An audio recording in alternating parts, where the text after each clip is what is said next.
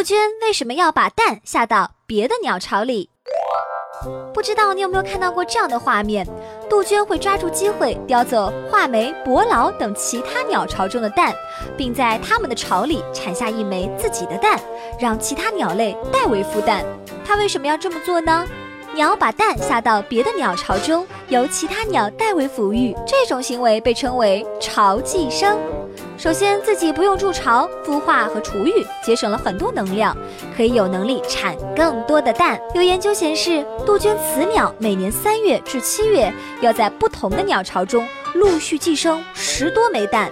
其次，寄生在其他鸟巢中的蛋繁殖成功率更高。杜鹃一般会在一个鸟巢中只寄生一枚自己的蛋，由于杜鹃的蛋孵化期很短，往往最先孵出。